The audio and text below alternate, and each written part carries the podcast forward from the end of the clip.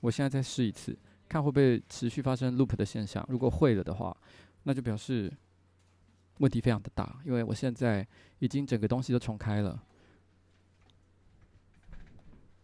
诶，好像是正常的，是吗？各位观众，各位观众，如果这一切是好的，那咱们节目就可以。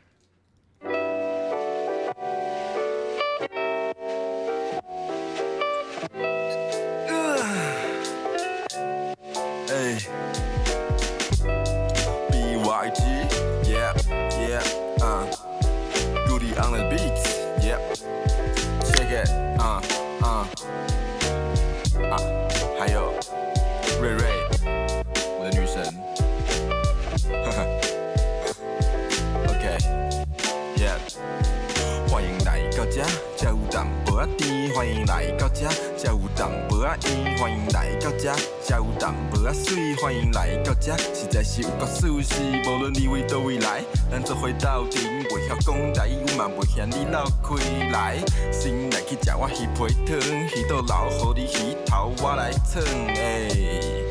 甜蜜的滋味是为了留住你的心和胃，你的精神会被这里绑架，流连在大街小巷或里长家。我们过着漫步调，但从不懒散。嗯，好啦，或许有点懒散。周末又要去哪里晚餐？甜的都好，只要别去海岸。尝一口这甜蜜城市。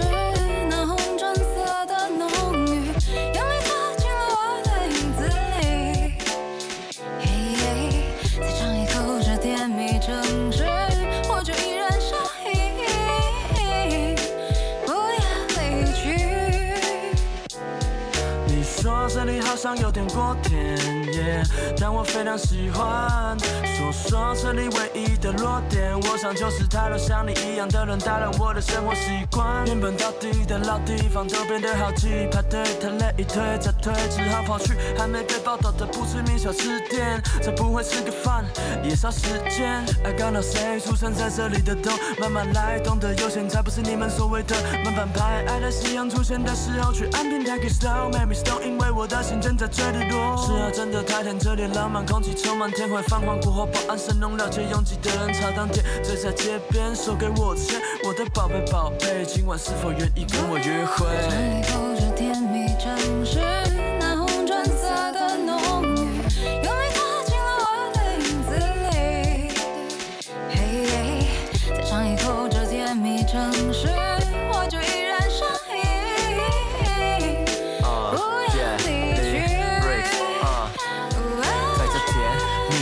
用我绚丽华美，但不黏腻的文字描述它多美，和我有嫌隙的人是从不理会，共有几位只想用心体会，延续到更高的层次。So，一起来这走走，就在周末，大街小巷、名胜古迹全走过。路面偶尔颠簸，哎，别急着先走，来这座城市看我们演出，顺便 check my flow。每天吸收他给我的人事物，小心呵护，放入我的文字库。甜蜜的素材搭配灵感组成身体，加上我的独门配方变成。一首歌曲在哪里？在梦里见过你，除了甜的以外，咸的不甜也被默许。或许只有邓丽君，她懂我心情，靠着城市给我甜蜜能量，抚慰心灵。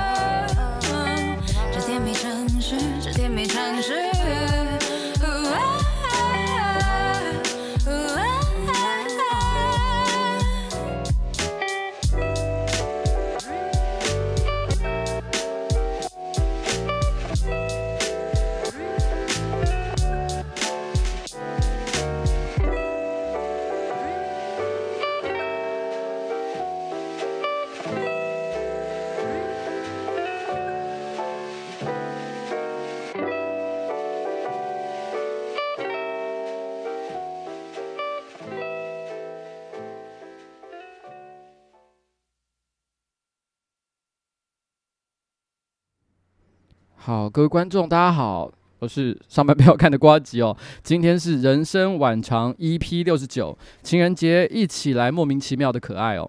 那这个标题也有点莫名其妙了。那但是在节目的最后，最后呢，大家就会知道为什么今天的标题是这个样子。那 刚刚发生一点技术的小障碍哦，幸好我特别提早开始了一下。但是刚刚开始的那首歌呢，是荣邦的这个甜蜜城市哦。其实这首歌为什么会今天选择放这首歌呢？事实上，我在去年的七月我就已经决定了。去年的七月的时候，我去参加这个觉醒的音乐季，然后在音乐季的活动结束的时候，然后突然之间有一个人叫住了我，然后他就跟我自我介绍，他说他是我建中的学弟，那他同时呢也是一个乐团叫做荣邦的成员，那他跟我说。他因为那个时候我急着要离开，因为我要赶去搭这个高铁，所以没有太多时间跟他一起说话。他就说，他就很就是趁着那个可能只有二十秒、三十秒时间跟我说，他说如果可以的话，他说我可以呃在未来的影片里面使用荣邦的音乐。那我后来回去我就立刻听了这个荣邦的歌，我真的觉得蛮好听的。所以在某一集的呃孤独的美食废人里面，其实我就有用到荣邦的专辑的 intro 的歌曲。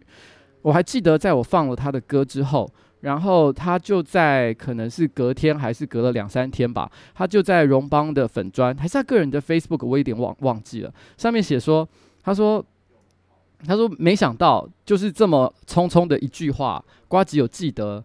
这件事情，而不只是客套随便说说而已。那那个时候，其实其实我真正在他的专辑里面最喜欢的是这首歌，就是《甜蜜城市》。可是因为《甜蜜城市》呢，它本身个性是比较强烈一点点。如果要放在这就是影片里面当背景音乐的话，它可能会强调我平常呃口白的部分，所以我一直都没有放。我心里一直想，这首歌其实还蛮适合在情人节的直播的时候拿来作为开场的音乐，因为毕竟是情人节嘛，这是一个非常甜蜜的日子，所以放。甜蜜城市，所以非常的合逻辑，所以这个梗呢，在我的心里面已经埋了啊，埋了大概至少有八个月以上的时间吧。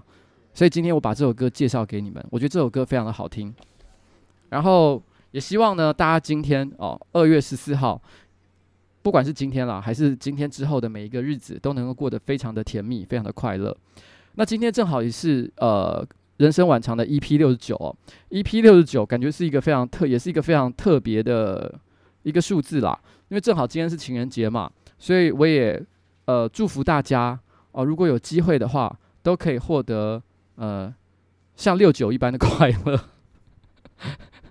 好了，我随便讲讲，但是问题是呢，因为是情人节嘛，所以我也要跟大家说一下，就你知道谈恋爱就像投资理财哦，就是呃投资理财有风险。所以谈恋爱也是有风险，有赚有赔。所以呢，在你谈感情之前，请详阅这个、这个、这个感情这个说明书哦。那呃，我这边也给大家一个小提醒，就是这样。根据心理学家的研究，人类呢，大概二到三岁左右的时候就会开始说谎，然后六七岁的时候，其实男童男孩子就会勃起。所以也就是说，一个男孩子他在上小学以前就已经完全具备了一个做渣渣男的条件。那今天呢，呃，很有趣的是，就刚刚好在二月十四号的今天，小欧他换了他 Facebook 的大头贴的照片。他平常没什么在换，但今天特别的去换了这个照片。我们认为他一定是想约，所以请大家要注意情人节的这一天哦。不管是听到什么样甜蜜的话，都要想起人二到三岁的时候就会说谎。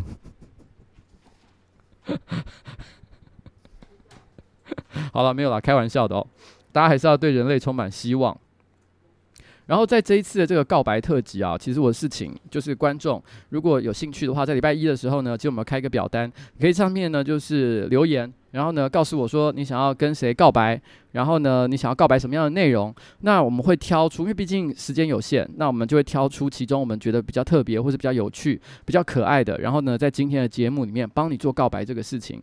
那这一次的这个投稿非常的热烈，是我们过去所有投稿类型的节目里面最踊跃的一次。所以我觉得这个这这个题目可能毕竟因为之前有时候要求应募的是一些什么秘密的故事啊，或者是一些奇怪的东西啊，我觉得可能不一定每个人都有一些呃人生经历当中都有一些自己觉得非常值得说的事情。但是谈恋爱哦，想要对一个人告白这种心情就是非常共同的，所以大家突然之间就非常的踊跃。那在今天截稿，呃，昨天晚上截稿以前，其实有一个告白，有一段告白是完全没有被收录的。但是因为在今天的最后的时候，因为我在 IG 的小盒子里面看到了一段很可爱的对话，我实在觉得太可爱了，所以我忍不住在开头就要讲。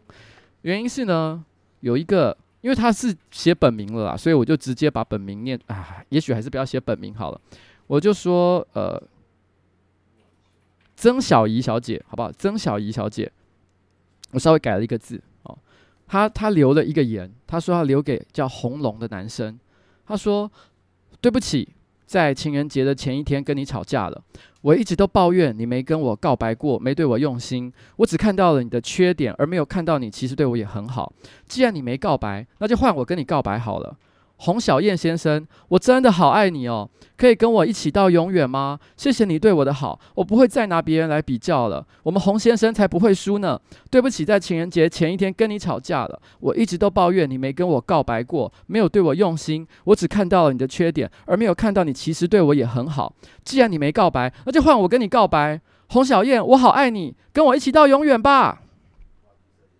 哦，这个是这个。曾小怡先呃小姐哦，她写的，但是这不是她入选的原因。她入选的原因是在于说，在她写完这个告白之后，相距大概一千行的距离，非常远的一个距离，我看到了另外一段非常短的话，是红龙，就是曾小怡想要告白的对象，红龙先生写给曾小怡：谢谢你爱我，谢谢你让我爱你，希望我们能一直走下去。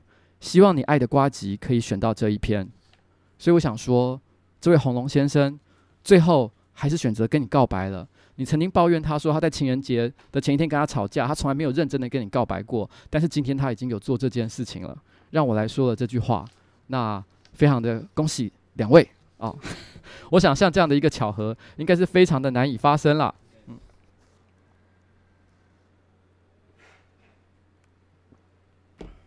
好，这是今天的第一段哦。那第二段呢，是来自一位叫做 Alan 的先生哦。Alan 他写给 Amy 小姐。诶，在进入今天的正题以前，我突然想要提一件事情。对不起，我对不起 Alan 先生，我要讲一件事。我我这这两天正好看到一个新闻，我觉得跟感情有点关系，让我有点看得蛮不爽的。然后我一定要抱怨一下，就是这几天突然之间有人在在讨论一个。高雄女中的学生，然后考上了台大医学系，然后呢，结果最后疑似疑似跟她的原来的这个高雄时代的女呃女中时代的男朋友分手，交跟学长交往，那这是媒体上的一个报道。然后据说媒体东森新闻什么的，都还特地为了这件事情打电话到台大医学系的学生会去询问说：“请问一下，你们系上的这个某某女生是不是真的跟男朋友分手，改跟学长交往？”我想要问，现在的媒体到底堕落到了一个什么样的程度，居然会觉得一个女大学生的感情状态是一个值得讨论的社会议题？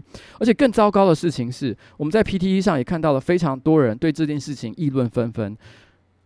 感情这种东西。你不在那个脉络底下，你根本不知道到底发生了什么样的事情。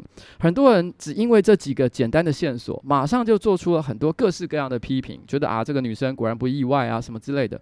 你到底懂什么？为什么？而且媒体最扯的、最愚蠢、最弱智的事情是，你觉得这件事情是居然是值得讨论的，你还为这件事情特地打电话到人家学生会去问这个问题，你们是脑残吗？哦，我希望各位观众，呃。我觉得，当你们在面对他人的感情问题的时候，不要做一个好发就他很很爱对别人发表这种意见跟观点的人。你并不是真的了解。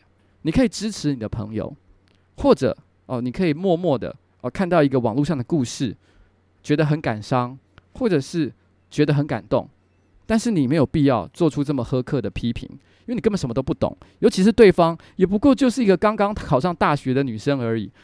你到底对他有什么样的期望？我真的是不能理解。好，就这样子。我只是忍不住很想讲这件事情。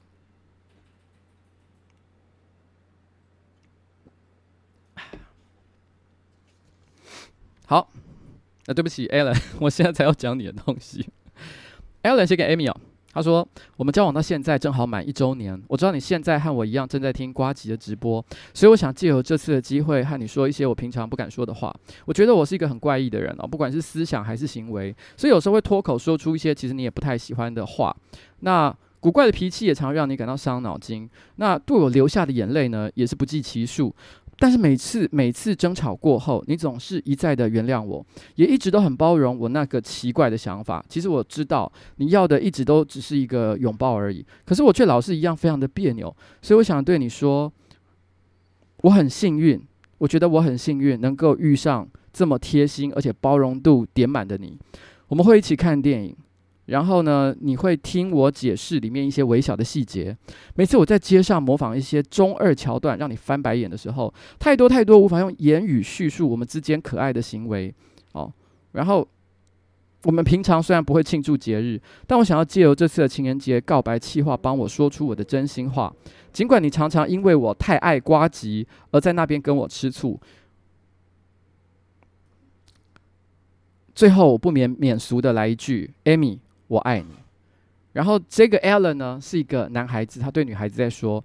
那他最后讲说，你常常因为我太爱瓜吉而跟我吃醋，吃醋是指这个男生太爱我，所以导致那个女生在对我吃醋。哦，这是一个很特别的一个情况。但是可能有些人会觉得，诶，这个故事好像没有那么特别。为什么我特别要挑这一篇来讲？也许你可能觉得你的告白比这个更好。原因是因为呢，这位 Alan 其实蛮特别的。这位 Alan 其实就是之前曾经出出现在，曾经出现在瓜吉的喝酒，一起出去就是在 EatGala 上面反酒驾影片一起去喝酒，得到瓜吉 瓜吉的这个呃尝试王冠军比赛的 的超级铁粉 Alan，然后，然 然后他特别投稿这件事情，但是如果光只是这样。我可能还不一定会理他，而是这个事情呢，后来有个后续，就是在发春联的时候，之前我有一个就是在春节前有一个发春联的活动，我有遇到一个女孩子，她就跑来跟我要春联，然后我就问她，然后她就跟我提特别提醒，就是说这是我要给 Allen 的，他可能认为我知道 Alan 是谁，但是其实我不知道，因为我认识太多 Alan 了，所以我一时之间不知道他所谓的 Alan 是谁，我就说。哦，对不起，你说 Alan 是哪位？他说啊，就是之前有出现在你影片的那个铁粉啦。哦，原来是他的女朋友。他就说，因为他真的很喜欢你，可他今天有事情不能过来。那我想说，我能够就是来帮他排队。他在那个寒风当中至少排队排了两个小时。我希望可以带回去给他，让他觉得很开心。所以我觉得 Amy 跟 Alan 啊，你们真的是感情非常非常的好。希望你们可以继续的这样子维持下去。事实上，其实，在那一次发春联活动的时候，还有另外一个人，我印象也蛮深刻的。他其实就跟我说，他他是要拿这个春联来告白。呃，应该是一个男生。他说：“他说他这个春，因为他说他想要告白的对象是一个女孩子，非常的喜欢我的直播，所以他想要拿这个春联，特别帮他去排队，然后送他这个，然后跟他告白。后来他好像在某一支影片，还是私下的有个私讯的留言，我忘记在哪里了，因为每天讯息非常的多。他跟我说他告白成功了，所以就是我的春联好像也帮助了不少人呢。所以，Alan Amy 哦，情人节快乐。”对，所以那个古时候曾经有人说哦，告白气球，那现在呢有所谓的告白春联啦。OK，然后呢，接下来下一篇哦，下一篇是这个红色爱好者哦，一个叫红色爱好者的人，哎，对不起，我发现我忘了一件事情，我本来想今天的直播呢。以前直播我都是不放背景音乐，但今天我想说来放一下背景音乐好了。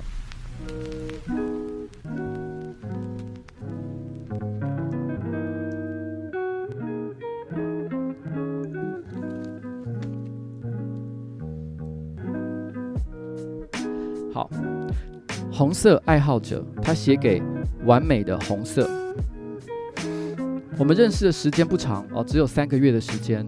那第一次见到你的时候呢，是在去年十月底的某一天，那一天应该是平图哦，大家聚在中庭聊天，而我刚好呢就坐在你的附近，我刚好听得见你在讲话。我们彼此那个时候他们应该是并不认识，他只刚好偷听到他的讲话，然后心里想：哇，这个女孩子她的说话方式也太温柔了吧。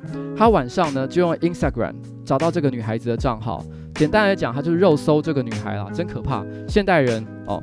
就是像这样子，明明在路上陌认识的一个陌生女孩，在网络上 Google 一下就可以找到她的私人账号，然后呢，就用这个 Instagram 呢传了一个讯息跟她说：“我很喜欢你，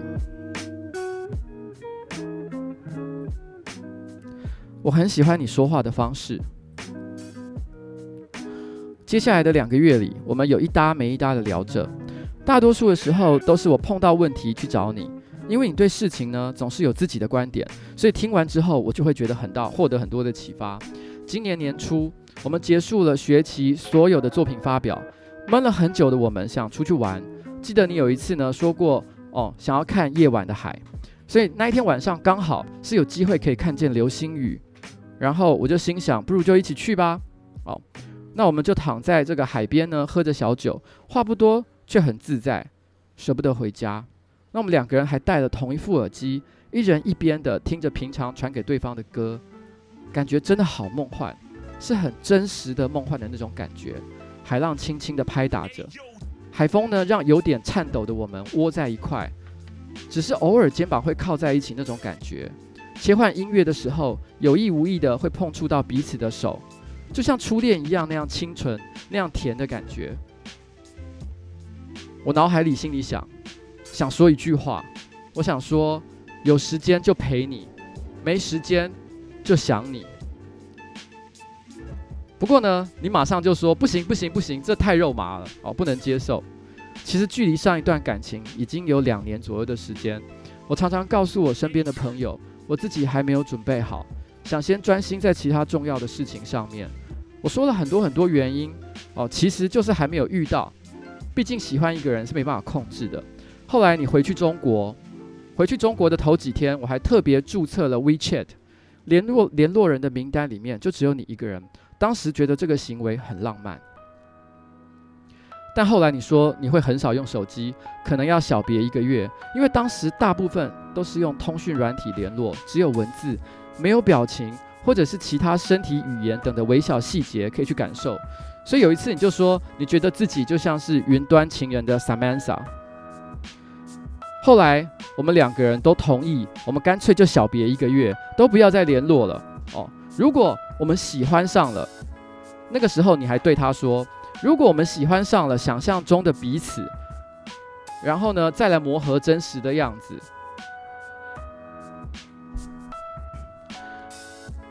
后来那一个月的时间，他们可能就完全没有互相呃互相联系。因为他们想在这个完全就是不联系的情况之下，确认是不是喜欢上了彼此，还只是一时的感觉。在这个一个月里面，他们两个人双方都各自破了一次戒，哦，然后呢，接着就是可能敲了对方一下，但没想到接着就越聊越多，从生活的小事，一度一路聊到了家庭的背景和心里头的这个细节感受。能够和你分享我的生活感觉真的很棒。最近你会发现。我说话变得有一点点勉强，那是因为我喜欢上了你。说话已经到了需要拿捏分寸、担心越线的阶段。前一阵子呢，我阅读到了一段文字，是一个女作家张张希所写的，就是一次次的修正，就是想用最精致的语、最精致的语汇去表达平凡的事物，因为想给出最好的，于是包装，于是变成满足对方大于满足自己的过程过程。怎么拿捏呢？想要你看到我的好，又想要你在这之中看见我诚实的不堪。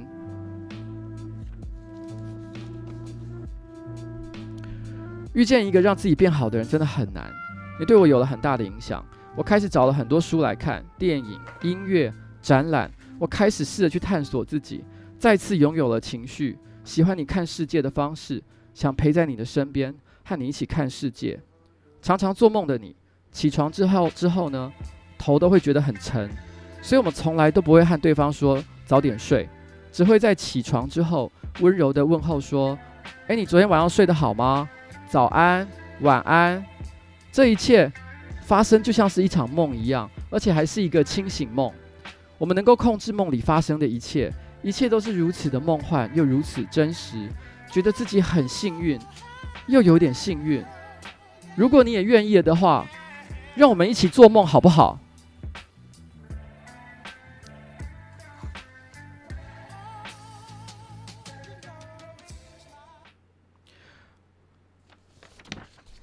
我想这是一个男孩子，他还在念大学的时候，然后也就是最近发生的一段时间。女生我不太确定，可能是中国的人，或者是在中国工作，我不确定他，他没有写得太清楚。但总而言之，他在中国的时候呢，他们都是透过 WeChat，透过通讯软体去彼此互相联系。然后，然后呢，虽然他们答答应彼此，也许一个月时间不要互相再联络了，但是突然之间他们破了戒，于是两个人又开始热络的聊了起来，每天都会。早晚的可能问候一下，他觉得这个感觉就好像一直在做梦，而且是一种就像是清醒梦，清醒的时候所做的。呃，清醒梦其实是，呃，是在其实清醒梦这个东西呢，它指的是一种做梦的技巧。有人认为，你只要透过一些学习，你就可以在进入梦乡的时候，因为大部分人做梦的时候，你是没有办法控制自己行为的。但你只要透过一些后天的学习，你就有机会在梦境的世界当中掌握自己的行动。那这称之为清醒梦。那他是说，他觉得他的生活状态就有点像是在过一段很长很长的清醒梦一样的一个情况。那我觉得，我觉得他说他希望他最后他觉得他很确认了他现心中这样的感情，他想要对这个女孩子，也就是完美的红色说，我希望我们接下来可以一起再继续做梦。所以我也祝福你们可以继续把这个梦做下去。所以最后的时间呢，然后在这里我就为你们再点一首歌，这首歌呢叫做我在。想你的时候，睡着了。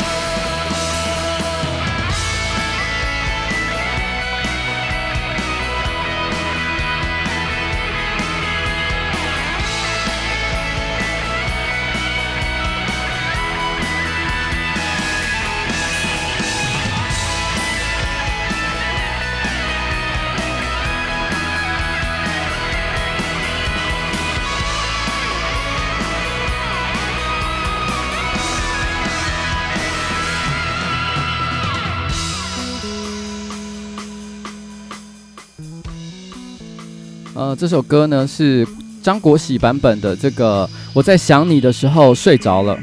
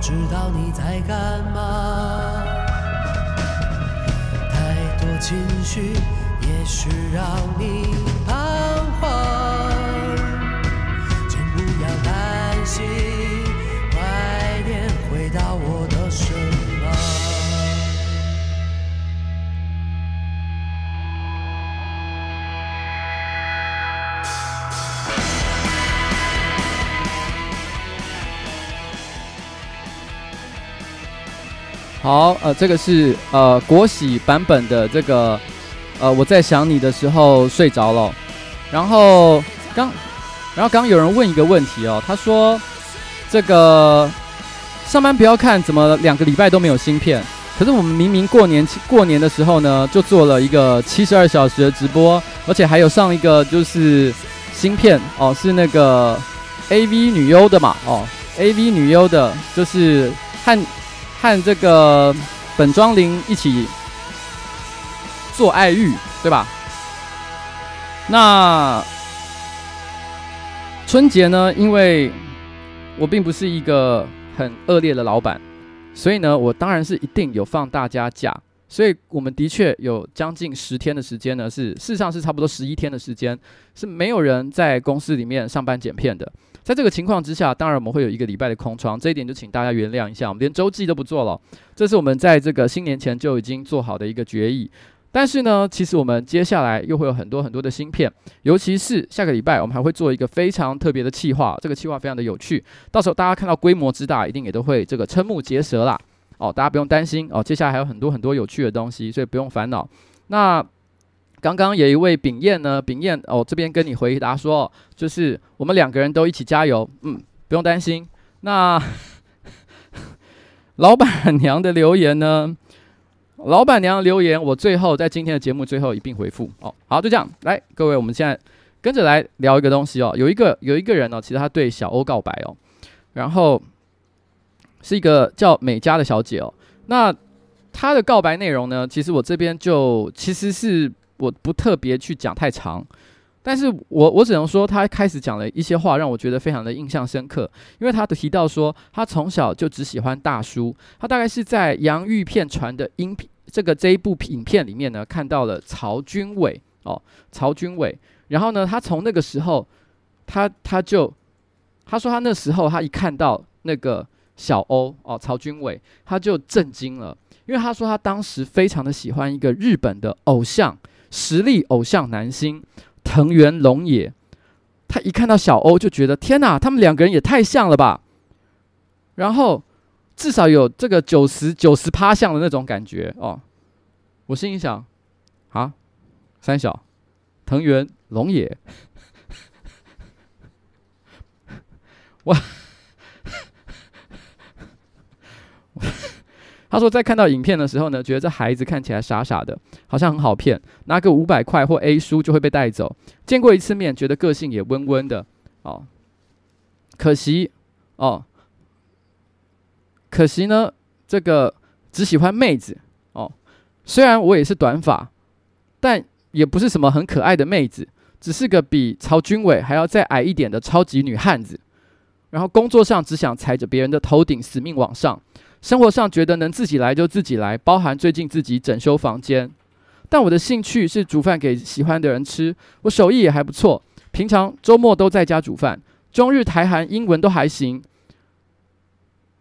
那呃，以往呢是以设计为为生。二零一一年到日本打工，曾经跟 YouTuber 哦帅哥连杰克曼擦身而过。然后在二零一六年的时候呢，又转职成为澳洲打工度假的农场妇人。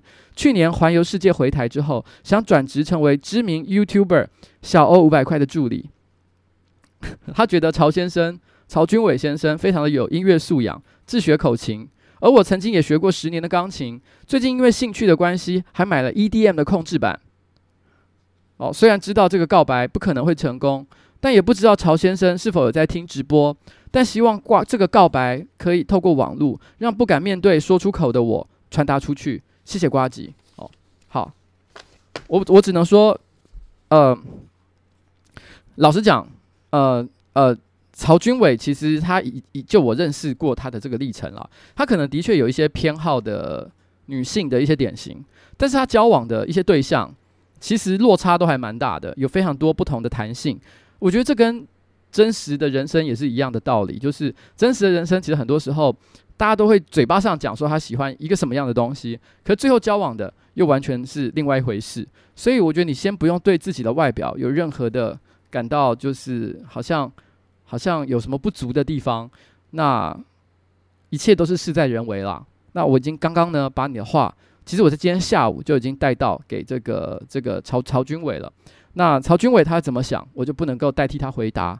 但是我希望哦，不论怎么样，不论最后怎么有什么样的结果，我都希望你们是开心的。就这样啦，嗯。但我之所以想提，真的是忍不住 想要说，就是实在实在是，我觉得你讲说他长得像藤原龙也这件事情，我个人是觉得蛮奇怪的啦。有这回事吗？哦。然后，呃，松鼠松鼠山迪说：“谢谢前几天捡到我手机的善心人士，趁今天直播呢，我要感谢捐给立新基金会。诶，对，今天的这个直播所有的捐献款项呢，我全部都会捐给这个立新基金会哦，因为毕竟今天是呃情人节嘛。那有有时候我们会发生有些人他可能遇人不淑，然后呢，就是就是。”陷入一段不好的感情当中，可能遭受到家庭的暴力。那这个时候呢，立新基金会就是你最后的一个可以帮忙你的一个组织。所以，所以呃，我们也希望在情人节这一天呢，把这个今天的抖内的款项全部捐捐给这个立新基金会。好，就这样。嗯，好。呃，有一位是。啊，我刚看到有一个叫鸭子的说，老实说笑起来蛮像的。藤原龙也，藤原龙也其实很多人如果不知道他是谁的话，简单来讲就是给开司一罐啤酒的开司，还有嗯，我想想看他还有演过什么哦，他还有演过夜神月，反正基本上他是一个很奇妙的一个日本男星，就是就是我认为啦。他长得并没有很帅，我问过身边很多的，不管男生或女生，大部分的人也都认同，就是说他不算是标准的一个帅哥。但是很奇怪的是，他在这几年演了非常多知名的漫画改编的男主角，电电影的男主角。那呃，都不禁让人怀疑他是不是在这个演艺圈有非常独特跟深厚的一个一个背景。他的演技也不会说非常的差，但问题就是他不管演哪一个角色，演法是一模一样的。也就是说，他不管是演夜神月，还是演这个这个这个这个，哎，对不起，我现在在批评一个人喜欢的偶像，这样好像不太对。而简单来讲就是，好，对不起，算了，这个这个应该也不是重点，就是就是。他其实演技也没有不好，然后也是蛮有特色的一个人。可是他不管演什么片都蛮像的，就是了。这我想就是就是辨识度很高啦，哦，是这样的意思。OK，就这样，好了，谢谢大家。等等等等等。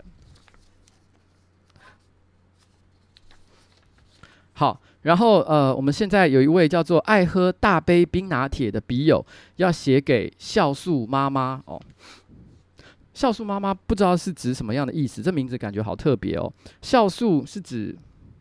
很喜欢吃优格吗？还是他说很难想象，在这个素食爱情当道的年代，我们居然用笔友这种老派的方式去相识，而这样老派的情感最令人无法自拔。我还蛮好奇的，他这边没有写得很清楚，他所谓的笔友是指在网络上通讯，还是说真的就是完全用纸跟笔写信？如果是用纸跟笔跟写信的话，我觉得真的非常了不起。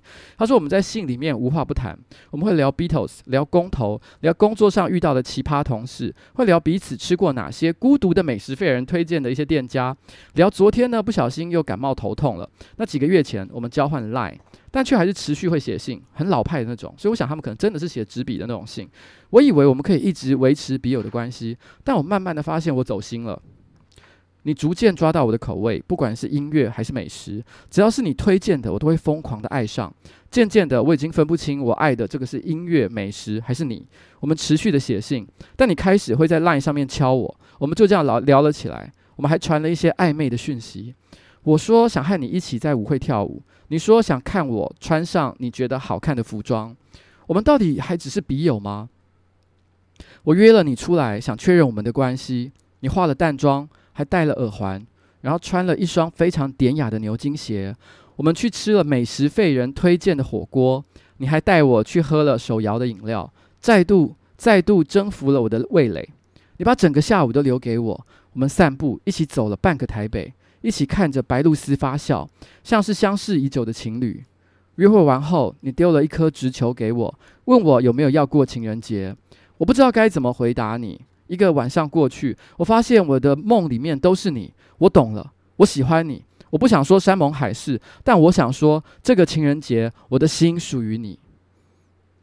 所以，这位爱喝大杯冰拿铁的笔友，哦，他想跟这个酵素妈妈说。他想跟你过今天的情人节啦，我不知道之后呢，你有没有再跟他说，真的把他约出去，还是呢，你们两个人都守在电视机啊，不是电脑荧幕或者是手机的前面，在听我的直播。他到现在才知道你确认这个讯息。如果是这样的话，我是觉得有一点太逊了。如果你是真的是这个样子的话，现在赶快立刻打电话给他哦。其实这一次的这个直播，我觉得有点可惜，就是有留下电话让我打的，其实非常非常的少。因为我觉得如果有电话可以打的话，那才是最有趣的一件事情。但没关系啦，哦，那那这个东西呢，我这边就帮你把这个讯息带到。我相信从你的这个故事当中来看，我想今天的这个晚上，就算我没有帮你告白，你们两个应该也都已经在一起了啦。然后那种就是。两个人一起走半个台北市的感觉，我完全可以理解。就是当你跟一个真的很喜欢的人在一起，但是你们不知道要怎么样走到下一步，然后呢，彼此还在试探的时候，你们最会所会做的事情就是漫无目的的一直走，一直走，希望某一个时间点可以触发一个关键的一个一个新的剧情事件。你以为对方会触发，也许你以为某个某个自然的环节就会就会产生，可是都没有。然后呢，就这样不知不觉的时间就消耗过去，可是你也不觉得可惜，因为每一分每一秒你都觉得非常的快乐。像这样的心情，在我年轻的时候，我也我也会有，所以我也很怀念像这样的一个感觉呢。嗯，好。然后这边有一个荣写给小雨的哦，荣写给小雨的，他写说。在最忙碌、跟分身乏术又焦虑的时期，某一天呢，我突然发现你在我的生活好像已经无可取代。每天早上起床呢，都是想要先跟你报备一切的琐事，想要分享跟你所有的一切。然后呢，跟你在一起是我最放松的时间。我总是在想你，为了你哭，为了你笑，一起做了很多事情，而且还想要一起去更多的地方。但是被家事所困的我们啊，家人理应该是最温暖的力量，却变成我们痛苦烦恼的来源。所以最近辛苦了，希望你的家事也能够平安落幕，就像你希望的一样。我很想你，在我痛苦的时候给我打气，说你一直都在，说我很好很棒。我很想你，明明最讨厌最可爱哦，明明最讨厌可爱，但是却又喜欢在我的面前撒娇。我想你，你说你不知道什么时候会发光。说你很废，可是在我的眼里面，那些光芒一直都在。我们完全不同，喜欢的不同，看的东西不同，目标不同，个性不同，价值观不同。可是我喜欢你。你说你不懂爱，不会爱，可是没有关系，因为你给我的早就超过了这些。你给我所有我没想过能够拥有的快乐、自信，这些简单的小事就是幸福吧。你的生日就要到了，我左思右想，就是想不到能送什么来回报你，所以我决定把我送给你，把我的余生，让你的余生都摆脱不了我。所以我要跟你说，情人节快乐！你愿意嫁给我吗？我们这边呢，来为他们放一首歌。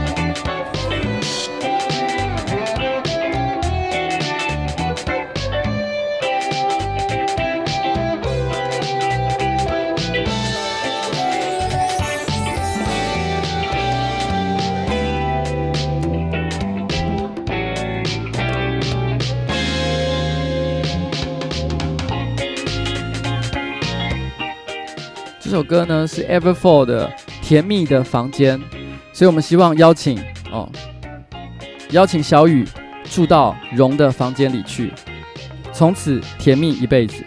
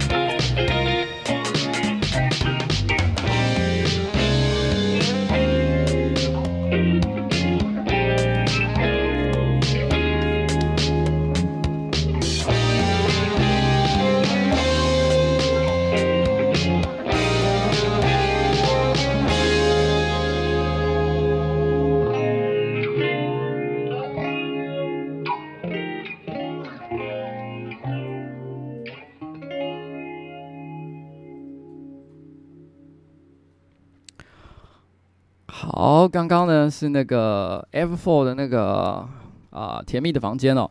那我希望呢这个荣哦跟这个这个小雨现在其实正好都在听这个节目，然后这个时候呢小雨已经跟荣说好，我们就永远在一起，然后呢一起。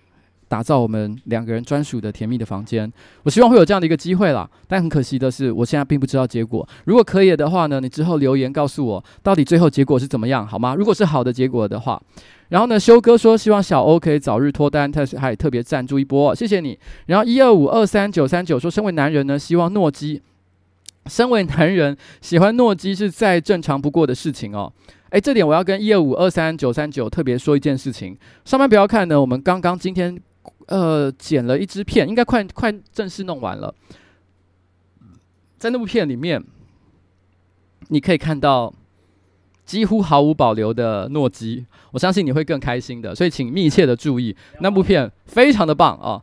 然后对，OK，好，然后呢，Sunny 说：“诶，我私讯到瓜吉的 FB，请帮我达成情人节的勇气。”哦，好吧，你这个我等一下再看一下哦。我们先大概，我们先进到下一个阶段哦，先要进到下一个 阶段。哎，发现一件事情，其实诺基好像这个、这个、这个，因为我有一个同志圈的朋友是曾经跟我提过啦，他说其实其实虽然我一直认为诺基的在同志圈的潜力非常的强大。但我发现他目前呃喜欢他的男生跟女生大概比例算是还蛮平均的，所以其实并没有就是呃同志粉特多的一个情况。然后我有一个同志圈的朋友曾经跟我提过说，他目前他内部的民调显示，其实上班不要看的同志天菜呢，目前就是最大宗还是集中在这个这个这个这个呃蔡哥跟汤马士之上。哦，真是有趣的一个状况哦。然后。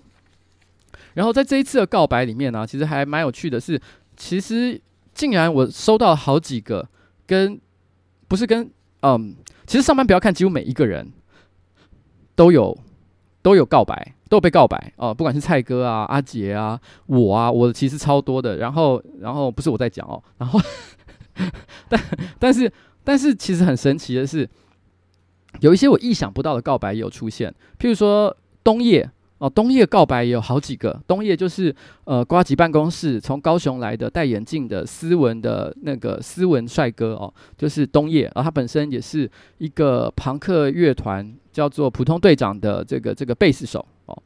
然后像其中有一位叫歪仔哦，不知道是男生还是女生，他就说想跟冬夜一起回高雄坠入爱河哦。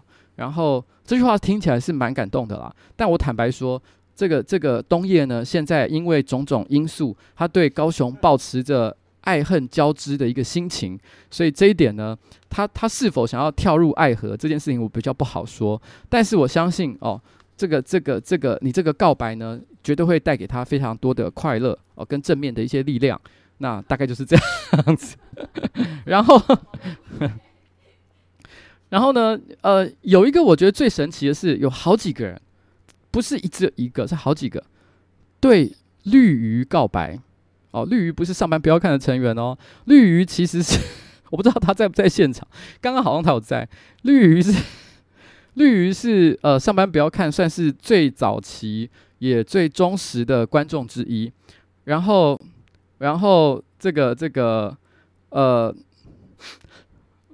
我不知道为什，可是他其实很低调，所以我不知道为什么大家会注意到他这件事情。因为我其实，在之前的直播其实有提过，我第一次有开始跟他讲比较多话，应该是在统一面的活动的现场，因为那时候其实之前他就有来过，可是他都不讲话，而且躲得很远，所以我对他有点印象。所以我后来看到他也是一个，就是人潮可能都在这一块，他自己一个人躲在一个很阴暗的角落，我不知道他在干什么。那是那时候我心里就觉得说，这个女生。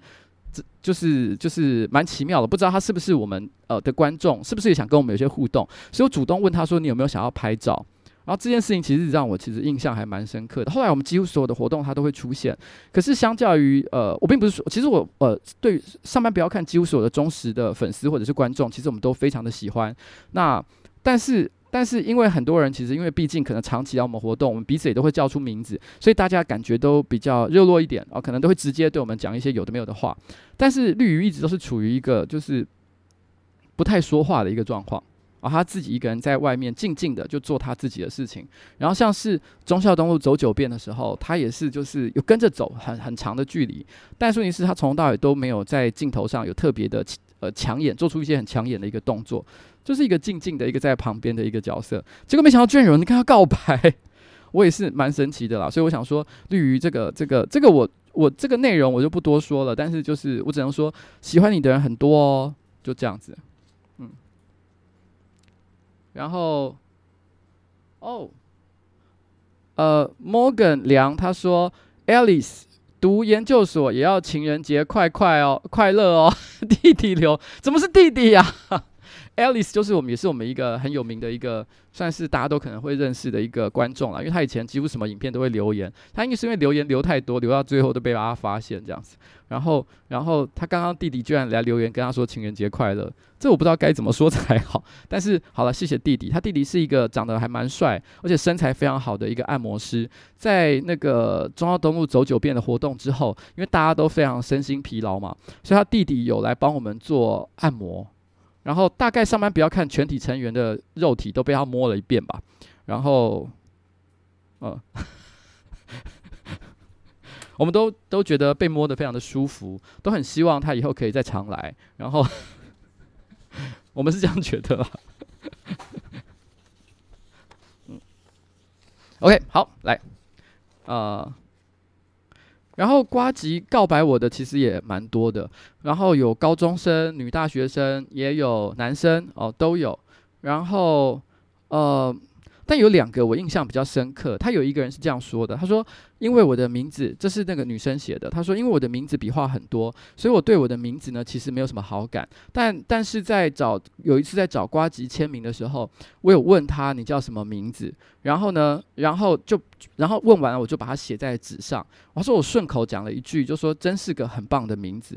他说他听到这句话，他当下他花了一半的力气在忍住泪水，另外一半。”是忍住，另另外一半的力气是忍住想要说我爱你，因为他说他说因为真的我也觉得我的名字是一个很棒的名字，谢谢你呱吉哦，这个我这个其实因为你的名字是真的蛮难写的，所以你一提到你的名字，我就马上想起来你是谁呢？就是就是我还记得哦，然后然后呃还有一位啊。还有一位是，呃，他其实他说他希望我他的有点长，我这边不把它念完。他大大概是说我选择要在今天对瓜瓜吉告白，然后一边哭一边听直播。他说，原因是因为他说，其实，在二零零七年的时候，他的外文老师就曾经跟他推荐过 Daniel Johnston 的，就是《A Story of an Artist》，他其实非常的喜欢。其实，在我的直播里面，我也有介绍过这首歌。那他说，他也曾经在二零，因为二零零七年、零六年是我还在写部落格的时候，所以他说他那个时候看到南宫博士的文章，他其实非常的喜欢。但是后来到了这几年，他有一天偶然之间，他看了《上班不要看的美食废人》系列的影片。那时候他记得应该是我在吃壮阳药的那一集，他看了以后，其实非常的不舒服，觉得这个男的好恶心。然后心，然后心里就在想说，就是这个男的怎么讲话那么讨厌？可是没想到辗转，他居然得知这个人就是他当年非常喜欢过的南宫博士。他说，他说也不知道为什么，他一一转眼，他就是本来他觉得这个人很恶心的，可是从头他又再看那个影片，突然觉得这个人非常的可爱。这个这个是蛮神奇的。他说他后来其实就因此就有订阅上班不要看跟我个人的频道，但是他他后来他退订了上班不要看。原因是因为他说，后来上班不要看加入了一个新成员，他发现他跟他年小时候霸凌他的人长得非常的像。他说，不管是兴趣，然后呢长相，还是说话的感觉，都非常的像那个人。但是他他的意他应该是说不也不是那个人了，但只是说非常的像。所以他只要一看到上班不要看他他的频道，他就觉得一阵揪心，觉得很难过。他每次都只能够。他每次看影片的时候都必须要屏着呼吸把那个影片打开，然后他觉得很难过，但他最后受不了了，他只好退订。他说他其实现在，他他其实心他他的心理状态一直都是处于一个比较比较负面、比较忧郁的一个状况。但是因为，但是说他幸好，其实瓜吉还有在开个人的直播，然后呢，所以他觉得他还是可以继续听我讲话。然后只是有的时候，偶尔这个成员出现的时候被提到的时候，他还是会内心有一阵纠结。他说他很担心他这个留言内容，或者是他自己的长相会被我所讨厌，所以他都不敢留言，也不敢参加见面会。他说，他说他有时候会心里想，如果能够早点看见上班不要看的影片，说不定他就不会因为忧郁症失去朋友、失去工作和健康。但是他最重要的是，他想说谢谢我有减缓他的忧郁症状。但是忧郁症需要长期的抗战，我还没有准备好向任何人敞开自己，所以呢，我决定借着这一次的电台主题做一个练习。然后这一天呢，我选择告白瓜吉，然后一边哭一边听直播。你有优点也有缺点，但我还是最喜欢你了。其实今天聊到霸凌这个主题啊，我那时候办公室不是所有人都在啦，那那时候可能我就跟正好跟那个那个那个麻西就稍微聊到这件事情。我们那时候就说，其实，在我们小的时候，其实我们自己都自认为。我们都有做过一些类似霸凌的事情。我说的不是被霸凌，其实小时候我也我有提过我被霸凌的故事，因为我小学一二年级的时候的确有有一些被霸凌的现象。但是在在五六年级的时候呢，我自己自我反省了，我也做了一些很像霸凌别人的行为。那个时候班上可能有一个女生，那我们觉得她比较，呃。我们可能觉得他的行为有一些我们不是很喜欢的地方，但是一群男生就很喜欢聚在一起，就嘲笑他，嘲笑他讲的话，嘲笑他的长相，嘲笑他的几乎所有的言行。严格的说起来，其实这真的不是不是一件很好的事情。因为虽然我们自认为我们是背着他做这件事情，可是难免我们在他面前嘻嘻笑笑的时候，其实搞不好其实就有做了一些呃可能刺痛他，或者是让他不愉快、不舒服的事情。然后现在回想起来，其实我觉得非常的不好。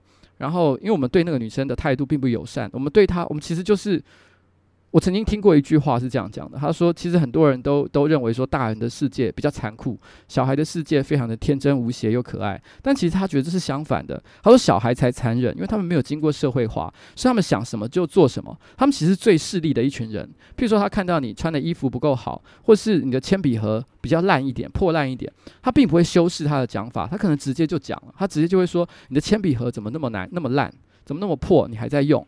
他可能不觉得他讲这句话有什么不对，可是对于一个听的人来讲，他可能已经受伤了，因为他可能对自己小时候家里面可能环境、可能可能经济环境的不良，其实是有一些比较强的一些感受。他自己他可是别人那小孩并不能理解，他不知道这些话是不能说的，所以这些话其实都对人造成很大的一些创伤。其实小时候我也经历过一些事情，我都觉得其实对我长大都造成了很多的影响。我时不时在面对一些难堪的场合，譬如说我可能。去市议会，台北市议会好了，然后面对一些新新的呃其他的不认识的一些其他台北市市议员，他们对我讲的一些话，对我露出的一些表情，我可能都会立刻带入可能我小学、我国中时候的的一些状况，我突然之间就感觉到整个人都不自在了。这种心情其实我也是会有的，所以我必须要说，呃，我希望你你可以在未来的时间里面，你可以想办法，你有办法可以克服你自己的状况，但是但是我必须要说，呃。如果你小时候你不，我不知道你遭遇的是多糟糕的一个一个一个一个霸凌的情形，但是我相信，其实有很高的几率，当年霸凌你的人，其实现在就像我，或者是跟麻西一样，其实我们也都很后悔，当年我们其实做了一些我们觉得很不礼貌的事情，然后，呃，我们也都希望有悔过的一个机会。那我们希望大家都好好的，嗯，就这样子，嗯。好，然后接下来呢，我们要有一位叫 Hello Hello Hello Maggie，哦，她应该是个女孩子，她要写给小马，她说我不是单身啦，哦哦，她是已经结婚了，但是还是很想把握这个机会告白一下。她说：“亲爱的老公，情人节快乐！我希望可以透过瓜吉来表达我对你的爱，可以让你有一个非常惊喜的情人节。”那多年前呢，我得了乳癌。我原本以为人生就会变成黑白，年纪轻轻的就变得丑不拉几，胸部还有一个洞，实在没有指望一个正常的男人还会想要留在我的身边。但两年多来呢，这个小马啊、他还是总是用各种方式宠溺我。胃口不好的时候，他就带着我到处去找可以吃的东西。然后呢，我可能会想吃的东西。当我化疗开始掉发掉毛，甚至变成一只白虎，哦，头上还戴着头巾的时候，他竟然还可以用一种充满怜爱的眼神看着我，仿佛呢我还是他最漂亮的老婆。当我耍着自以为是病人的任性的时候，他就仰天长啸，很无奈的那种。然后呢，立刻来抱抱我，给我安慰。到现在，我明明病都已经好了，有时候自卑感作祟，会跟他说。哎呀，其他人是不是会很容易就看出来我胸部一大一小的？他就会很豪爽的说：“哪个男人敢看你的胸部，我就打他。”哦，仿佛我仿佛我的胸部还是他的宝贝。有时候我想要跟你说一千次我爱你，但恐怕效果都没有呱吉来说的好。所以希望这次可以透过呱吉跟你说，我真的很爱你。幸福原来就是彼此感恩，让我们彼此牵手当彼此的人生队友，也把幸福分享给大家。Hello Maggie，写给小马。小马应该听起来也是我的忠实的一个观众啦。那希望你今天晚上正好也有时间听这个节目。Maggie 呢，对你说出了这个希望可以跟你当一辈子的好队友的一个故事，我觉得非常的感人，所以我也希望，嗯，我觉得最感人的地方就是最后面那一段，他说：“哪个男人敢看你的胸部，我就打他。”其实我觉得要表现体贴，并没有很困难，但是要用幽默感去包容。人生当中的困难，那才是最最艰巨的一个挑战。那我觉得你能够说出像这样的话，让你的老婆，让你的让 Maggie 很开心。我觉得小马一定是一个非常了不起的男人。嗯，我是真的觉得看了很感动。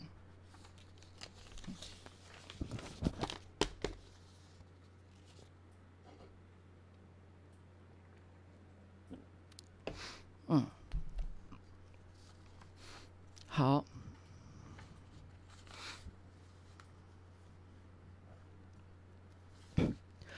呃，接下来呢是 Eraser 写给 zaha habi zaha habi 哦，然后他是在台北设计展的时候认识这个女孩子，然后呢，他说展场的时候，在展场里面他。他一直在想想着说，怎么样在结束活动之后去跟朋友享受这个这个都市的繁华，所以他看起来应该是从别的县市过来哦。然后他说那时候我心里想，然后那时候呢有一个年轻的女孩子停在他的作品前面，他心里想啊，算了，他站那么久，去敷衍他一下好了。然后呢，然后他就跟他开始介绍说啊，这边这个就是 Photoshop 啊，去弄一弄啊，然后东西去网络下载啊，丢进去重新排过，就这样，很敷衍的解释了一下。反正他觉得他看起来也不像是设计内行的。然后随便就讲讲，就那女生就跟着讲说：“诶，我啊这样我也会啊，哦，然后呢，这就是他跟他认识，哦，也是一个有点落赛的一个情况哦。然后呢，然后一点都没有该有的一个文艺气息。那当天呢，他在那个下榻的那个旅馆，然后那边滑手机，那心里就想起下午那个女生。他说他想说，诶，这个女生其实也蛮能聊的，我这么敷衍了。然后呢，然后呢，他我这么敷衍了，他还能跟我聊这么久。”所以他就因为无聊的关系，他就划开了 Messenger，搜寻了名字，然后就这样一聊，就聊出了后面的故事。你看，又是一个在网络上肉搜女孩子的的人哦，真的是蛮可怕的。然后呢，她是位短发单眼皮的女性，那他对设计有一套自己的想法，对待这个世界的视角利落，而且又能够用简短的文字带出自己的心情，然后知性啊、优雅啊，却又能聊着低级的对话哦，这种人真的是不多啊。毕竟哦。但所以他渐渐的就被他所吸引，那到底我该怎么让他聊天呢？女生要怎么追啊？哦，这样会不会很变态，很像一个肥宅一样？所以从来没有追求过异性的我，就遇到这个崭新的课题，开始不知所措的去问身边好友的一些意见。但是幸好。哦，没有设计压力的生活，让我有空闲的时间，可以想破这颗五六斤的大脑，极尽所能的布置好心机的陷阱。从聊天的过程中呢，我慢慢明白，哎，他这个人蛮聪明的。但这时候我也变得更加的狡诈。然后这时候我们就在你尔虞我诈的这个半年的聊天的过程当中，计划慢慢步上了该有的样子。然后后来呢，我能够感觉到他对我的情感也开始有些发酵，他一定有感觉到我的心意，只是两个人都刻意的不说破，彼此知道彼此现下的状况并不适合让彼此互相依靠，我们互相表白了心声，却不敢再多索求什么，也不敢提及爱，我们不曾向对方说过我爱你，因为知道呢彼此都有现阶段该忙碌的事情，生怕多说了一句话，一个眼神，我们就会对对方的生活增加一些困扰，所以我们彼此都很孤独，但是却又不寂寞。我们想借由，我想他想借由瓜吉的电台为他点一首歌，哦，然后呢，这是我想向，这是你向我分享的第一首歌，我一直都还记得。如今我想让瓜吉播给你听，等你回回到家乡的城市的时候，呃，我想我将会鼓起勇气抱起你，并且告诉你，我爱你。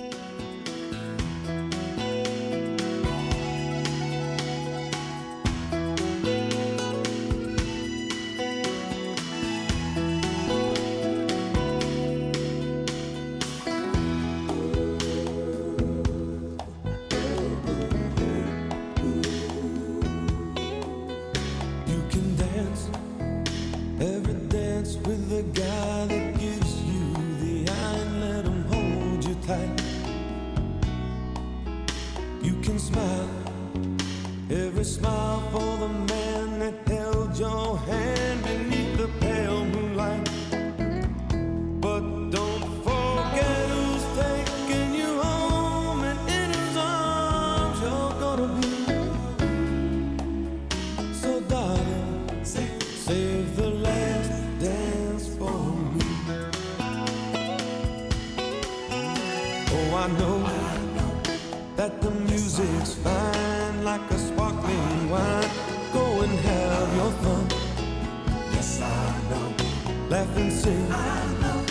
But while we're apart, please don't give your heart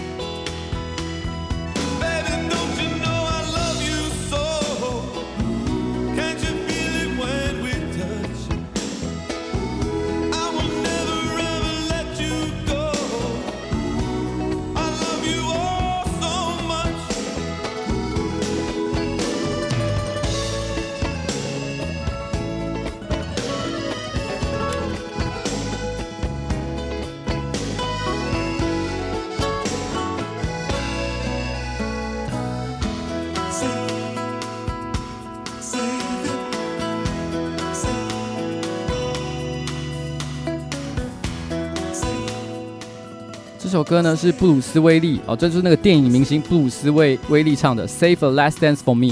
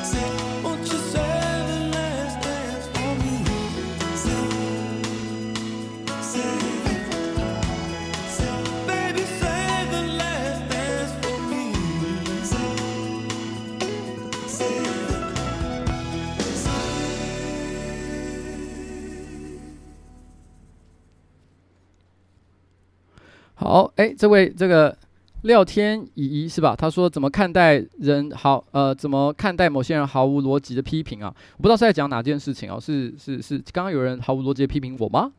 哦，但是如果今天有人毫无逻辑的批评我，不知道是什么事情啊？哦，呃，如果我真的觉得毫无逻辑的话，我可能会懒得理他。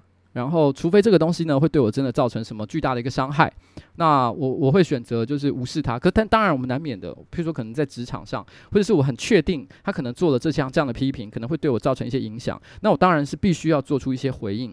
只是我觉得这个东西有点像是公关处理一样，到底你的处理是哪一种？是很积极的去列点说明一二三四五六七，他讲的都是错的。还是轻松以对呢？其实这有时候很难讲。有的时候，因为他真的太没有逻辑了，你很确定你身边的人都也觉得他很没有逻辑的话，其实你大可以不要理他。哦，这有点牵涉到相对关系的一个状况。那那我是选，通常我觉得啦，最好的应对方式一定是幽默，因为这世界上只有幽默是无敌的。如果你能够很幽默的回应他的批评，大家会觉得你的高度特别高。然后呢，会觉得你是一个能够能够接受别人批评，但是你的你的回击又特别的有力，所以我觉得幽默是一个最好的一个战术。那最忌讳的一个情况就是让别人感受到你的回应、你的反击其实充满了愤怒的感觉。如果你的回回回应是带着愤怒的感觉的话，第一个，你你的那个位阶、你的那个姿态就变低了，然后然后别人也会觉得你慌乱。也不会觉得你的姿态很优雅，这个这个其实我觉得通常是不会有任何加分的一个效果，所以尽可能的让自己，呃，先进入冷静的一个状态，再来做一个合适的回应是最好的，不要急着去说任何在这个愤怒之下的话。那 Livia 苏说，很多霸凌者也丝毫不认为自己过去曾做过。许多对其他人多巨大的一个影响，我想这也是有可能的啦，因为很多人可能终究是不会反省自己。可是我自己的观察啦，因为我我我自己的观察是，其实有很多其实很普通的人，就好像我我自认也是在个性上是很普通的人，然后可能或者是像像像马西，你们现在在荧幕上看到的，跟他私底下并没有什么太大的差别。其实他们也都也都也都这个呃，曾经有过一些自认年轻的时候做过一些不好的事情，但今天我们其实都会愿意对自己做不好的事情做出一些反省。所以我想，其实愿意反省的人其实也是蛮多的。那刚刚浩浩好像也有抖内，那是真的浩浩吗？他不抖内，他只是留言说三小。他只是想讲笑话。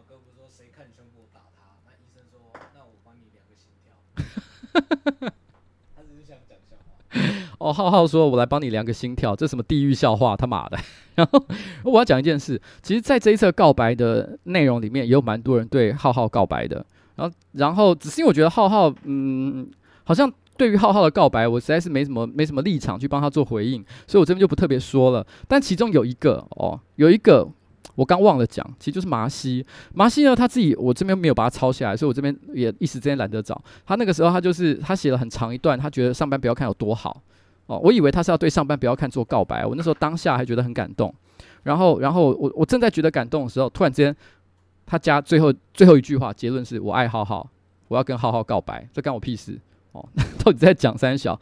好，可是麻西是真的。如果有关注上班不要看的每一支影片的话，会发现其实麻西对于有有出现浩浩的的的合作的一些影片，他的态度都特别的激烈，而且他的化妆妆感会跟平常是不一样的。他平常在我面前可能素颜，或者是可能随便画两笔，然后就直接见人了。但只要有浩浩出现的，一定他妈全妆，然后呢，一定是。一定是战斗姿态，好不好？我跟你讲，那个那个实在太明显了，太扯了哦！你都 好，我只能我只能是这样这样这样说了哦。好，然后就这样哦。然后呃呃呃呃，哎，我刚刚本来好像要讲什么东西，我自己都忘记了。哎，嗯，好，今天的。最后两个东西哦，最后两个东西，其实因为我刚发现我今天整理的资料，我不小心少漏抄了一个东西，所以我现在要来看电脑。呃呃呃呃，他是一个德国的老先生哦，他自称德国老先生，然后他要写给十八岁的他，还有现在的他哦。他说：“嗨，P 小姐，他是个德国老先生。这边我要强调，他自称德国老先生。高中毕业的暑假呢，我们不顾台湾、美国的距离，选择在一起哦。那年我们都十八岁，而你是我的第一个女朋友。还记得当初我们在补习班，我第一次见到你的时候，我心中只有一个 ‘Oh my God’，这个人的身材好正啊，哦，脑子聪明啊，然后呢，英文又溜，然后呢。”功课好又 model 的身材，我一直不敢上前去跟你搭讪，直到你回美国之后，我才鼓起勇气，趁着微醺呢，在 Facebook 上对你的 post，然后呢留言，而且还私讯说声 hi。但是每天 Skype 视讯啊，都有聊不完的这个话题啊。当我们鼓起勇气在一起之后，也大胆的透过视讯玩了很多的事情。不过这不是今天的重点哦。大学的时候呢，我到这个欧洲去攻读学位，那我们依旧隔着这个大西洋远距离恋爱。我也在圣诞节的时候飞去找你，那是一个非常难忘圣诞圣诞节。临走的时候呢，我们彼此爆哭，仿佛知道这是在一起的最后一次温存。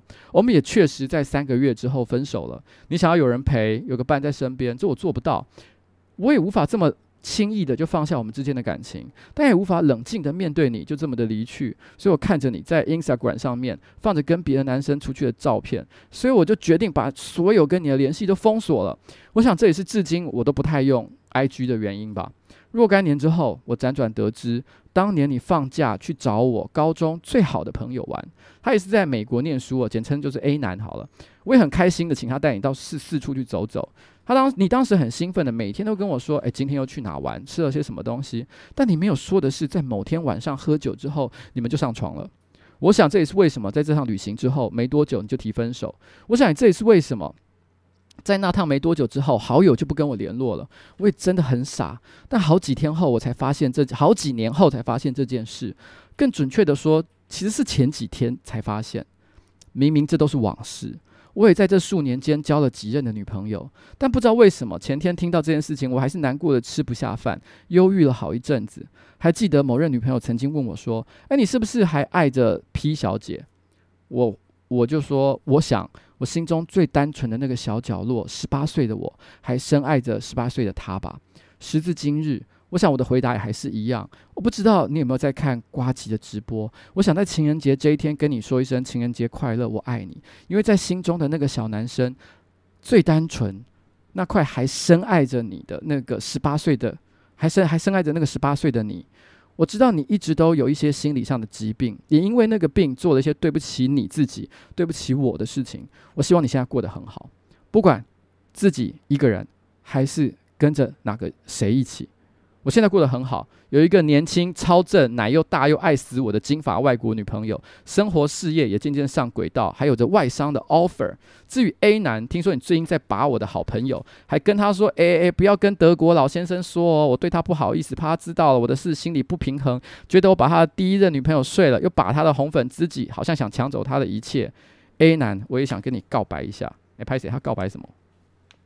来来来，等一下，等一下，他在下面，我要把它打开来一下。我来跟你告白一下哈，看他到底写在哪？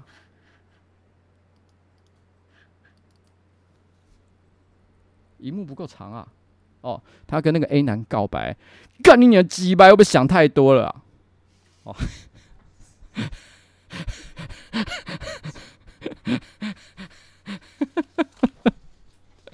好了，就是这样子，然后。这个 Lemon 说，我们都曾经在人生的某个时刻被某个微不足道的人行为支配，他人行为支配，喜悦或悲伤哦，加害都过得挺好的。我们被迫承认别人的伤害，无力忧郁，面对黑暗的世界。那 A A Z Z B B C 说，虽然今天可能还是不行，还是感谢呱吉今天的直播。那今天的最后啊，不是最后，对不起，还有两段，对不起。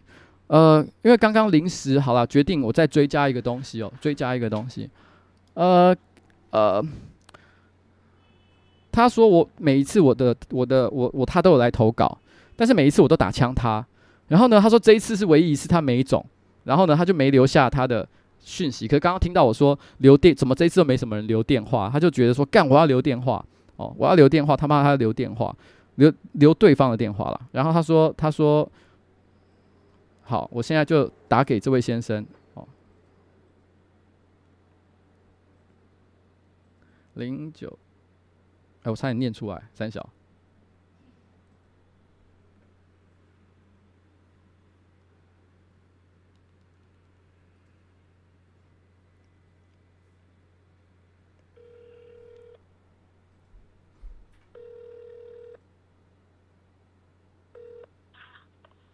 喂，喂，你好，请问是 Brandon 吗？哎，你好。呃，我不知道你认不认识我啦，但是你可能不认识我，但没关系。我是我，我叫做瓜吉，然后。瓜吉，哎，难怪声音那么耳熟。哦，哎，对，你有看我的节目吗？有，等下你现在该不会在直播吧？我现在是在直播，我现在是在直播。你在直播？对，我在直播。啊。然然然后有一个你的朋友，他姓倪，我这边不知道要不要写他，因为他这边只有留下他的本名，所以我呃，我不知道你知不知道我在说谁。我应该知道你知道我在说谁是不是？他说，他说他很想很想你，但是他不敢说，然后想要透过这个节目的机会跟你说一声情人节快乐，因为今天是我的情人节特辑，所以会帮大家去做告白。啊，好，好，谢谢。好，好了，嗯，是。好，那我我我是不知道这个讯息对你来说代表的意义是什么，你愿意聊一下吗？愿意聊一下吗没没关系，其实这个是私人的事情，所以你不愿意讲也没关系。对，有有点复杂，不知道该怎么说。好了，没关系了，反正反正呃，我很希望可以这个帮他传达这个讯息，因为他刚才很临时的写了这个讯息，他说他只是希望表达这件事，那其他的就不多说了。然后非常感谢你愿意，如果愿意了的话，也许你知道他的心意，那也许有机会的话，你们还可以再联系。嗯，好，谢谢。嗯，好啦，谢谢。好，好嗯，拜拜。那我可以，我可以那个吗？可以怎么样？我可以说，挂几次大便。好，好，没事。好，谢谢。OK，好，拜拜。快乐，拜拜。拜拜，拜拜，拜拜。拜拜。OK，好。所以刚刚我最后做了这个告白的事情，然后最后，最后，今天的最后，今天的最后，今天的最后，我跟你讲。其实我本来今天在做情人节特辑的时候，我有个想法，我心里想是这样：就是呢，我可以准备这个这个。我想说我，因为我以前年轻的时候还蛮爱读诗集的，我买了蛮多诗集的。我想说找一本，找找一些我喜欢读过的，我很喜欢的诗集，然后呢，顺便穿插一下读读我觉得很好听的情诗给大家听。我觉得这也是一个不错的点子。但是没想到，我就翻了第一本，我我随手就拿了第一本。这本书叫《宝宝之书》，哦，刚好跟我们家现在的猫，我们办公室的猫长得是一样的名字，叫《宝宝之书》。《宝宝之书》呢，我一翻开它的第一页，我整个吓傻，我都忘记了它第一页有这个东西。来，我现在给大家看一下，我今天刚把这个第一页给拍下来。第一页，我拍，我在上面写，用我自己手写了一段话，我上面写。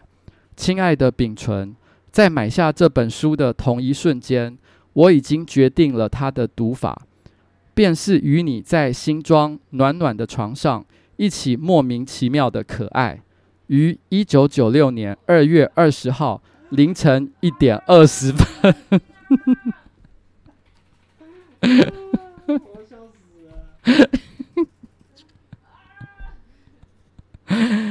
哦天哪！我自己都忘了我要写这段话，那是二十年前的事情哎，应该是我大学一年级，因为那时候我们两我们两个人还住在新庄，因为他念辅大嘛。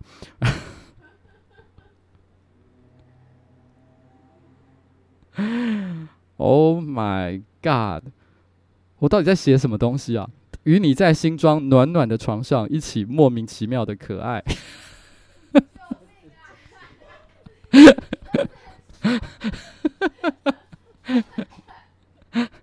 好了，我只是想讲，就是，然后，然后我这边呢，想顺便念一段，我个人在这一整本诗集里面，我最喜欢的一个段落。某种程度上来说，因为其实我很久没读这一本诗集了，可是它也正好，我觉得这一段真的是完美的写下了这二十年来我跟我老婆之间相处的感觉。我觉得它非常的就是符合我的心情。这一段是这样说的：空旷的校门口挂着“世界末日停课”，这天这所大学就交给我们了。宝宝，让我们选一间教室，坐一个下午。我在旁边写了一段话，我说这是我最喜爱的恋爱的情境。好安静，无止境，单压成一。可是我觉得，某种程度上来说，他在描写的事情，就跟我每个周末固定会跟老婆一起去咖啡厅里面吃早午餐，然后就坐在那里，他看书，我看报纸，我们两个未必都有讲什么重要的话，但是我们两个人就是选了一间教室，坐一个下午。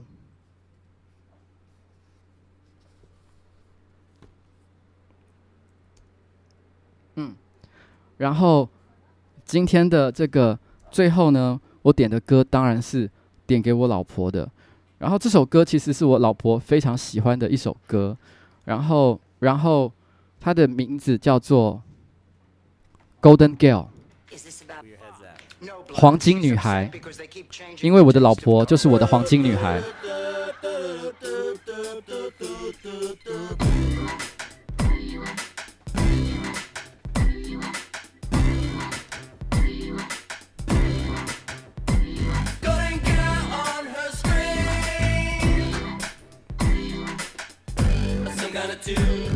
scene.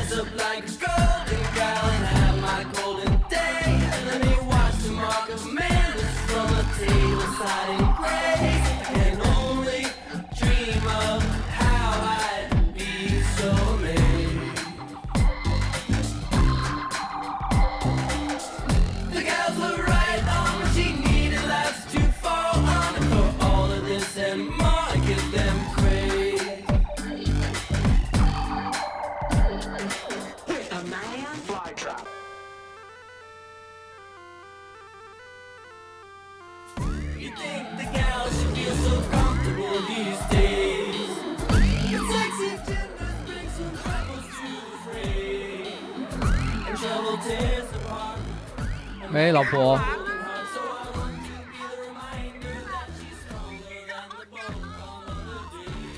day. 没有啦。你现在你现在你现在在公司加班还是回家了？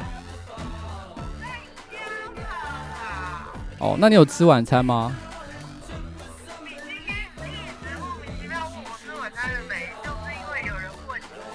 没有啊，没有人问我啊。我其实是哦，不是，是因为我真的是因为很担心说你都没有好好吃饭，因为你又说你最近加班，然后呢心情很不好，所以我都怕你都会不吃饭。因为我最近回家比较晚，然后有时候回到家都看你在吃奇怪的东西，所以我才会特别跟你讲啊，提醒你记得要去吃饭啊。然后我打我打我跟你讲的时候传讯息，帮我传讯息后，你跟我说你没有要吃饭，你吃饼干就好。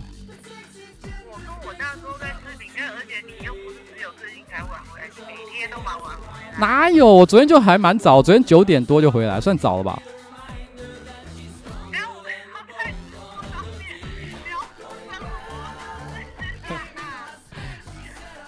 好了好了好了好了好了，好了没有啦哈，就这样，嗯，好了，那你情人节快乐，好了，情人节快乐，好，拜拜。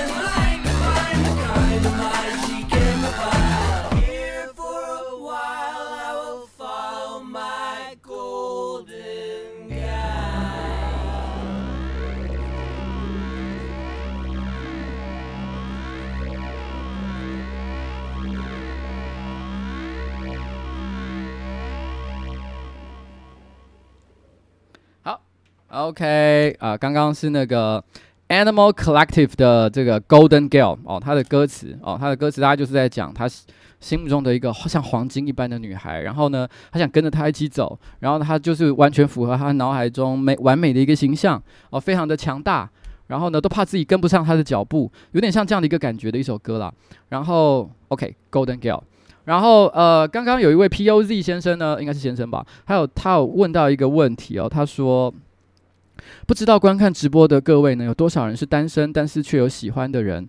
那因为某种原因，因为某些原因，可能觉得自己不够好，或对自己没有自信之类的，所以导致就是没有告白这个心理状态，他觉得特别的难受呢。哦，我觉得这种心情其实很多时候都会有，我年轻的时候也有。其实在我以前个人的直播里面，我就有提过，我小时候曾经被一个长得很漂亮的女孩子告白，然后我就跟她交往了。可是那这个交往的过程当中，我一直都觉得自己自惭形秽，我觉得我又矮。又丑，然后呢，没有魅力，我都不懂这个像校花一般的等级的女孩子，她怎么会喜欢我？她以前交往的男朋友都又高又帅，还是运动健将、篮球校队之类的，到底我凭什么？所以我最后忍不住选择跟他分手。分手原因不是因为他对我不好，或是我们感情淡了，单纯是我好怕哪一天就被他给抛弃，然后，然后，然后我会觉得更难过，所以不如趁着就是我现在还有尊严的时候，我就直接跟他说啊，我觉得我们不适合。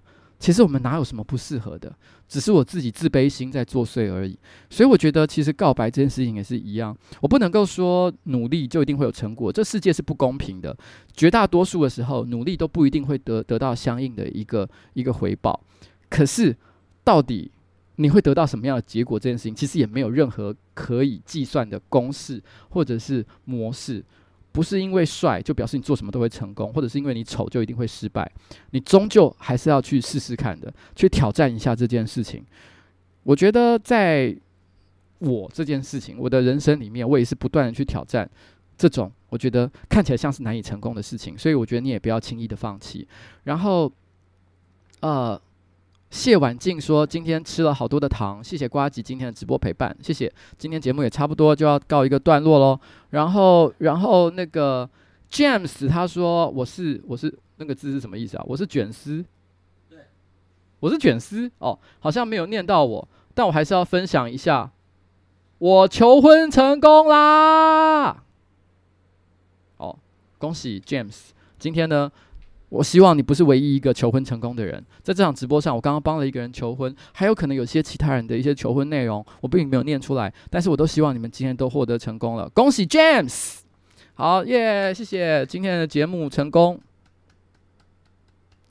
然后就算是到此告一个段落，下个礼拜如果没有任何意外的话呢，应该会是。春季版 YouTuber 经济学，我觉得最近这三个月又发生了好多很有趣的一个新发展呢，所以下个礼拜可以再聊一聊。然后明天有可能，但不一定会有政治电台 EP Two，有可能，因为种种原因，我还不确定是不是一定会，大概八九成的几率会有吧，大概就这样，拜拜。